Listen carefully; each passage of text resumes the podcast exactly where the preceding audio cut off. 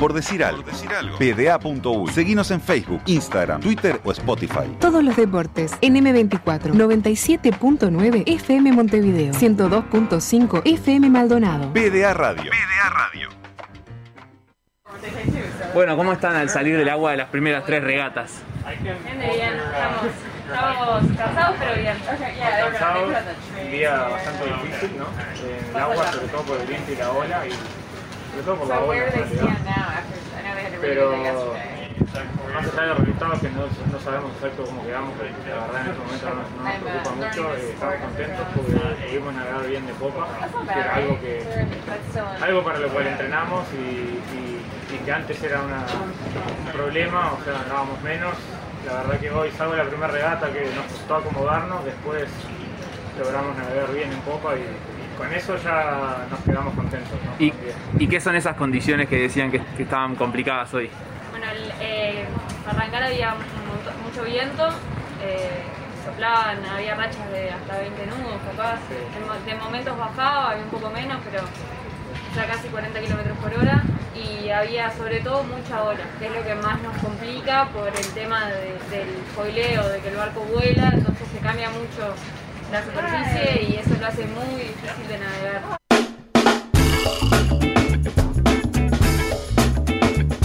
Porque comenzó el Nacra también. Sí, ayer en el agua también estu- estuvieron Dominique Nuppel y Pablo de Facio, la tripulación del NACRA 17 de Uruguay, que tuvo sus primeras tres regatas. Son 12 en total, más medal race, Sí. tres por día. Tres, tres, Y verá tres, que puede. tres. Ayer eh, fueron las primeras tres. En la primera, lamentablemente, terminaron descalificados. Habían un hecho un una buena regata, pero en un cruce el barco Viste son sueco los barcos, tenés que dejar pasar a uno, aquel tiene prioridad, No vio el había un cartel. se da el paso, estaba un árbol tapándole. El barco sueco, Emil Yarud y Cecilia Basta Johnson, no los tienen por qué insultar a las redes. eh, hizo el reclamo. Fue, A él y al judoka sueco, ya tenemos muchos suecos. No, tal, el sueco nos está dando una paliza en estos Juegos Olímpicos. Eh, y el- los jueces decidieron que efectivamente correspondía al reclamo. eh, terminó, por lo tanto, descalificado, digamos, eh, Suma de esa regata. 17 va a sumar. Eh, suma, no, 21. Ah, son 21, ah, son- perdón. Son 20 Suma botes. 20. Este, mm, así que se va para, para el final eh, de la tabla en esa regata. Después salieron décimo quintos en la segunda, décimo séptimos en la tercera regata. Marchan 19, porque claro, el descarte de la dupla del, del barco uruguayo, la, la regata después de las 12, eligen las 11 mejores. Claro. Claro, la 12 es una en la que, en la que estás como descalificado. Entonces, eh, te, te comes cualquier regata medianamente mala que tengas, eh, te, queda, te queda contabilizada. Marcha primera la dupla italiana.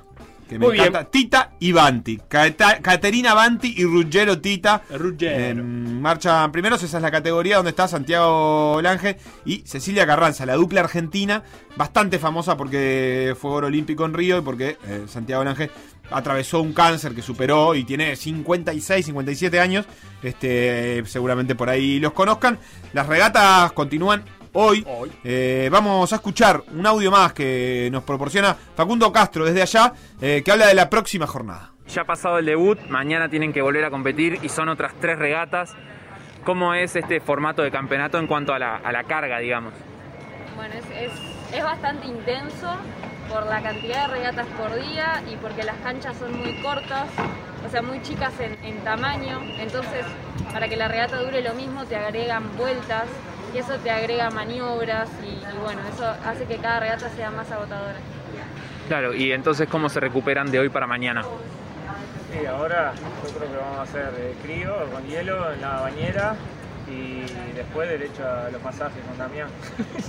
Y mucha De- comida. Comer, descansar muy bien para mañana y que va a ser un día similar al de hoy, o sea, no, no va a cambiar mucho, va a ser con ola, con viento, capaz que un poco menos de viento, pero va a ser un día difícil otra vez, o sea, no, no va a ser fácil. Y lo último, nada que ver con ustedes. ¿Pudieron ver la regata de los remeros? Sí. Sí, pero cortada. Veníamos en un ómnibus, se nos cortó justo a la llegada, fue bastante estresante Sí, estar fue- el- creo que eran los últimos 500 metros, porque por cómo venían. Y, y venían quintos, creo, en ese momento, cuando cruzaron los, 500 los últimos 500. Se cortó. Se, se, se, nos enganchó y apareció uno, uno dado vuelta. Entonces, no sabíamos quién era. No sabíamos quién era y estaba con delay y todavía en un momento se cortó todo. No, no, no vimos el final en realidad. Y recibíamos los chats de, de, los grupos que decían felicitaciones, no sé qué, bien, eh, arriba Uruguay, no sé qué, no sabíamos cómo había quedado. En realidad. Bien, Natalia. Así que también como compartiendo esa alegría. Ah, sí, pero felices. O sea, increíble lo que están haciendo, se lo merecen y, han trabajado para eso también, ¿no? O sea, hay que, como bien dicen, hay que soñar. O sea, y son unos cracks. La verdad que estoy muy contento por eso. Por decir algo. Por decir algo.